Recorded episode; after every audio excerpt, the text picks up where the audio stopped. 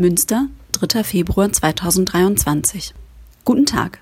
Seit 2020 bewirbt die Stadt Münster jährlich die deutschlandweite Kampagne Stadtradeln. In diesem Jahr findet der Wettbewerb vom 1. bis zum 21. Mai statt.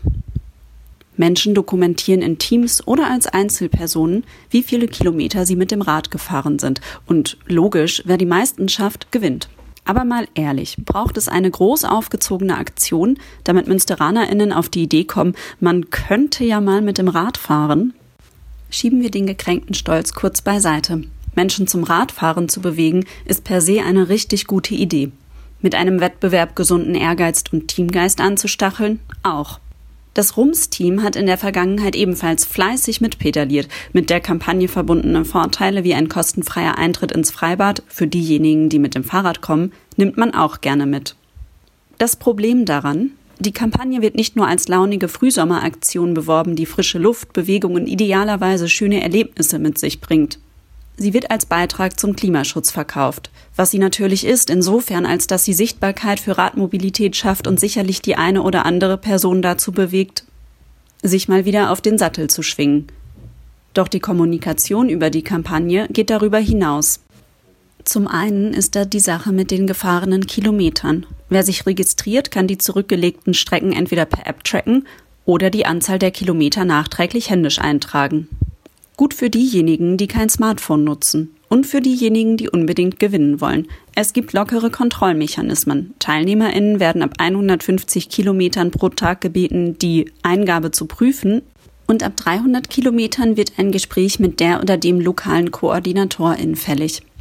Außerdem prüft die Initiative Klimabündnis am Ende noch einmal die Daten der Kommunen, die im deutschlandweiten Ranking ganz oben stehen.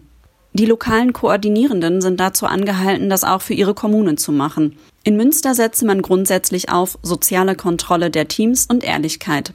Werte, die ungewöhnlich scheinen, würden jedoch geprüft. In Einzelfällen seien auch schon welche gelöscht worden. Ob nun nicht vielleicht doch gewiefte SchummlerInnen auf dem Siegertreppchen stehen und in die Pressekamera lächeln, geschenkt. Die Stadt Münster nutzt dann aber das Ergebnis, um zu kommunizieren, dass knapp zwei Millionen geradelte Kilometer 300 Tonnen CO2 vermieden haben. Das ist insofern schwierig, weil ja gar nicht klar ist, ob überhaupt so viele echte Kilometer zusammengekommen sind. Die 300 Tonnen beziehen sich auf den Vergleich mit den Emissionen, die entstanden wären, wenn die Personen den Weg mit dem Auto zurückgelegt hätten. Die fünfköpfige Familie, die den Ausflug am Wochenende statt mit einem Auto mit ihren fünf Fahrrädern zurückgelegt hat, verfälscht das Ergebnis gegebenenfalls. Genauso diejenigen, die ja gar nicht auf die Idee gekommen wären, überhaupt ins Auto zu steigen, sondern auch ohne die Aktion Stadtradeln das Rad genommen hätten. Sie vermeiden in dem Sinne keine Emissionen, sondern produzieren schlicht nie welche. Deswegen ist es auch leicht irreführend, wenn in der Zusammenfassung zur Aktion 2022 steht, dass die Anzahl der Mitradelnden um rund 55 Prozent gesteigert werden konnte. Was vielleicht wirkt wie ein Hinweis darauf, dass mehr Leute aufs Rad gestiegen sind, heißt erstmal nur, es gab viel mehr Stadtradeln-Accounts als im Vorjahr. Die Aktion hat also an Bekanntheit und vielleicht auch an Beliebtheit gewonnen. Einen ungefähren Anhaltspunkt bieten vielleicht die Daten der Messstationen im Stadtgebiet. Wenn man die Aktionszeiträume vergleicht, sieht man, dass 2022 im Schnitt 16 Prozent mehr Radfahrende an den Stationen vorbeigefahren sind als 2021. Nun ist es aber auch so, dass im Jahr 2022 Anfang Mai zum Stadtradeln aufgerufen wurde, 2021 hingegen erst im Juni. Und der ist laut Messstationen generell ein radelärmerer Monat. Außerdem vermeldete die Stadt gerade einen Rückgang der Radfahrten in den Jahren 2021 und 2020, der vergangenes Jahr wieder aufgeholt wurde. Ob die Kampagne Stadtradeln also dazu beigetragen hat, dass sich mehr MünsteranerInnen aufs Rad schwingen, ist fraglich, genauso wie ihr direkter Beitrag zu Emissionseinsparungen. Was allerdings ohne Frage stimmt, sie macht Werbung für eine quasi klimaneutrale und gesunde Fortbewegungsmethode. Lassen Sie sich also ruhig inspirieren und treten Sie mehr in die Pedale auch schon vor dem 1. Mai. Nur ruhen Sie sich bitte nicht auf vermeintlichen Erfolgsmeldungen aus. Fachkräftemangel. Münster sucht Personal im Ausland. Simon Pietschmann aus dem Jobcenter Münster sagt, Deutschland halte einige Tücken bereit für Fachkräfte, die aus dem Ausland kommen wollen. Ob er glaubt, dass sich das mal ändern wird? Er sei sich sicher, sagt Pietschmann. Das sagt auch seine Kollegin Anja Fröse. Und das sagt auch Ralf Bierstedt, der Leiter des Jobcenters, der noch einmal hervorhebt, wir brauchen jetzt Fachkräfte. Und wo man auch fragt, die Antwort klingt überall gleich. Carsten Taut von der Industrie- und Handelskammer sagt, in zehn Jahren werde es im Münsterland ein Fünftel weniger Fachkräfte geben als heute. Beim Jobcenter möchte man sich nicht auf Zahlen festlegen. Was wir wissen, ohne in die Kristallkugel zu schauen, im Januar waren bei der Arbeitsagentur gut 3000 offene Stellen in Münster gemeldet. Um die Zahl einordnen zu können, im Dezember 2021 hatten etwas über 180.000 Menschen in Münster einen versicherungspflichtigen Beruf. Das steht im Arbeitsmarkt- und Integrationsprogramm. Für etwa acht von zehn der offenen Stellen braucht man eine Ausbildung oder ein Studium. Wenn gleichzeitig aber über die Hälfte der Arbeitslosen diese Voraussetzungen nicht erfüllen und viele Menschen bald in den Ruhestand gehen, bedeutet das, diese Stellen können nicht besetzt werden. Es sei denn, es leben in einigen Jahren doch mehr Menschen hier, die eine fachliche Qualifikation haben. Es gibt einen ganzen Haufen Analysen und Studien, die sich mit Zuwanderung von Fachkräften beschäftigen. Auch die Stadt Münster sucht international nach Personal für ihre Kitas. Dort ist die Personalsituation besonders angespannt. Wie die westfälischen Nachrichten heute berichten, steht für 200 Kinder noch in den Sternen, ob sie dieses Jahr einen Platz bekommen werden. Unter anderem mit Hilfe von zehn spanischen Fachkräften soll sich die Situation wieder verbessern. Die Auswahlverfahren sind für Februar geplant, der erste Arbeitstag im November 2023. Der Anbieter Talentbrücke, der für die Rekrutierung zuständig ist, habe von großem Interesse berichtet. Allerdings gibt es da einen Haken. Deutschland ist bei Menschen, die wegen ihrer Jobs hierher gezogen sind, nicht so richtig beliebt. Schlechtes Internet und verschlossene Einheimische tragen nicht dazu bei, dass die Studienteilnehmerinnen sich hier wohlfühlen. Nach einigen Gesprächen wird klar, dass das mit der Integration auch in Münster besser laufen könnte. Menschen, die sich damit genauer beschäftigen, nennen einige Gründe dafür. Das Riesenproblem Wohnungssuche. Die Kurzversion Es ist eine Katastrophe. Die Langversion hat Rudi Ali in ihrer Rums-Kolumne über Diskriminierung bei der Wohnungssuche aufgeschrieben. Es gibt keine zentrale Anlaufstelle, weder für Menschen, die als Fachkräfte nach Münster kommen, noch für Arbeitgeberinnen, die ausländische Fachkräfte einstellen wollen. Wer im Ausland angeworben wird, ist auf die Agentur angewiesen, die dort Personal für Unternehmen sucht, oder auf das Unternehmen selbst, für das er oder sie arbeiten wird. Diese wiederum sind auf sich gestellt. Wenn Carsten Taut mit Unternehmen spricht, hört er, es fehle eine Art Lotsin oder Lotse. Das nimmt auch Monika Leiking vom Verein Münsterland wahr. Sie kümmert sich dort um die Vernetzung von in der Region neuen Fachkräften und dem Arbeitgebernetzwerk. Ein Projekt ist in Planung. Unternehmen sollen sich dort über Rekrutierungsprozesse, Einstiegsmöglichkeiten und das sogenannte Onboarding informieren können, also darüber, wie sie den Menschen auch außerhalb der Arbeit einen guten Start in der neuen Umgebung ermöglichen können.